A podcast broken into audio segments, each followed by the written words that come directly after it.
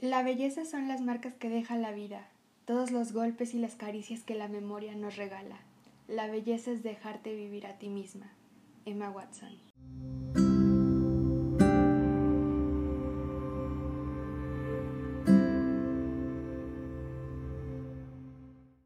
¿Quién define mi belleza?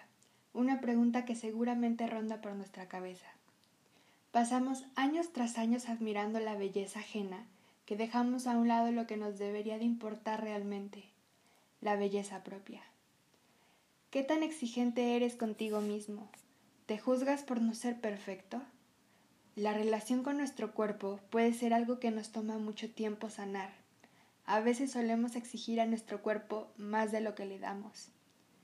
Hoy quiero invitarte a que la próxima vez que te veas al espejo cambies tu mentalidad y no te concentres en lo que no es perfecto frente a tus ojos, sino que empieces a enamorarte de cada parte de ti y que honres y agradezcas tu cuerpo.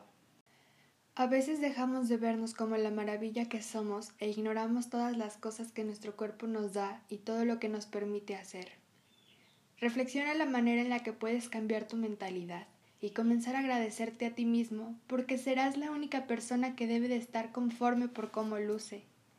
Y déjame decirte que por cómo luces, no solamente me refiero a la belleza externa, porque la belleza interna también tendrá un papel muy importante dentro de esta situación y la forma en la que te percibes exteriormente. Es momento de que empieces a entender la relación de la belleza interna y externa como un proceso de dar y recibir, Tú eres la única persona que deberá de sentirse bien consigo mismo. Ojalá pudieras verte como yo te veo. Es difícil, pero se trata de mí. ¿Cuántas veces más necesitamos escuchar frases de estas para poder creerlo? La belleza la defines tú, pero únicamente para ti. La belleza no es una botella giratoria que determinará a quién le corresponde algo. El poder de sentirte bella, una frase corta pero imponente. ¿Cuál es tu historia para sentirte bella?